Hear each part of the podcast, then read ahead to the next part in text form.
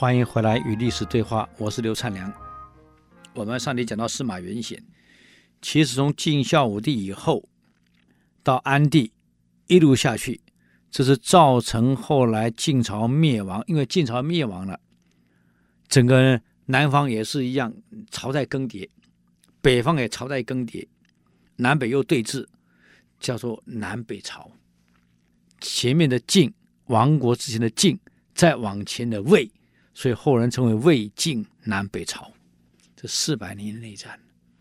司马元显生性不但这个这个好酒色，又刻薄，又杀生无度，随意杀生，所以变成了周边没有人敢跟他讲真话，没有良师益友。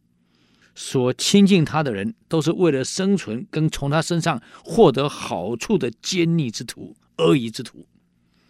一个人如果身边没有良师益友的话，这个人这一辈子是很悲哀的，很危险的。所以日本一个史学家讲，一个成功的领导人身边如果没有至少两个以上能跟你讲真话的良师益友，你这一辈子很难成功。为什么两个以上？因为当有一个被牵连到的时候，还有一个可以讲真话，所以最少得有两个以上。真正能跟你讲真话的，能帮你导正的、纠正你行为的、带着你正常发展的良师益友，至少两人以上。所以，各位好朋友，我们也自我诊断一下。来，我们周围，在我们身边，敢跟我们讲真话的，尤其当领导的哦，当个小部属、小小员工讲真话的，那没没什么。可是职位越高。越跟你讲真话，你听起来越不舒服。而事实上，真的能够跟你讲真话的人，才是真正帮助你、为你好的人。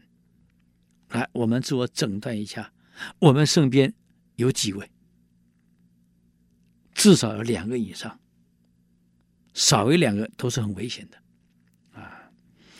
可是听真话，你得有包容度啊，没有包容力，真话听不下呀。各位，有人心胸很狭隘，真话听得真的是不舒服。那么司马元显真话是听不下的啊。那么你想想看，周围尽是些奉承阿谀之徒，听好话听久了，就以为自己真的是一代英雄豪杰，因为每天被捧嘛。哎呦，以为自己不得了，不但是风流名士、英雄豪杰，嗯。这样一来，就更加骄横，更加蛮横，更加沉迷于酒色，啊，而且还以为自己德高望重呢，啊，因此就让周围的人又去影响皇帝，皇帝反正是白痴嘛，啊，给他封官，封到最高的官员，未加酒席啊，那你想想看，当时因为晋朝很腐败，国家又穷。每个官员每天的薪水只能发到七升的粮食，以当时。可是司马元显的挥霍那不得了啊！嗯，上上下下整个朝中上上下下啊，贪腐无能啊，所以地方的变乱开始了，各地方的盗匪就四起了。还有各地方的地方官员，一看朝廷这么腐败，为了自保怎么办？我税我不上交了，我干嘛上交？我把每年拿的税金，我来招兵买马啊！我训练我的部队，保护我的辖区。你朝廷来的什么圣旨，什么更换官吏，我听都不听你的，就变成我一旦坐下来。到处叫钉子户，钉子钉在那里，你换都换不走，他根本不动。当时最大最嚣张的叫桓玄，叫桓温的后裔，桓玄。他所统辖的地区，包括现在荆州、江州、两州，还有整个长江的下游、上游的全部。也就是说，桓玄这个太守。所统辖的地域等于晋当时东晋全部版图的三分之二。那你想想看，这样的一个太守，野心当然出来了嘛。我前脚不上脚，我训练我的部队，就开始想当皇帝了。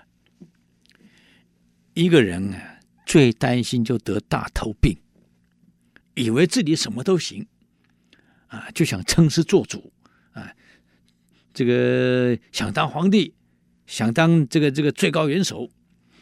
这个毛病一旦出来，往往是危险的。可古代这种封建思想，为了自己想当皇帝，你必须要篡位，那怎么办？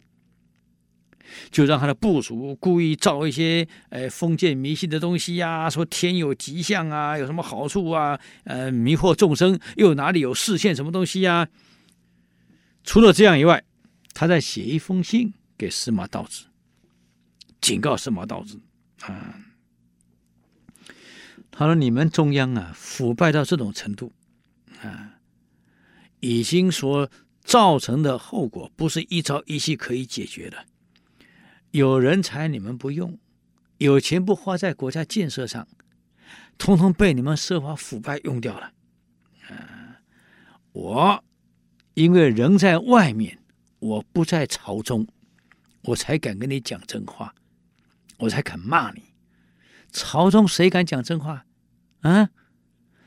所以只有我才敢跟你讲真话。你要不赶快改过来的话，恐怕国家的灭亡就在旦夕了。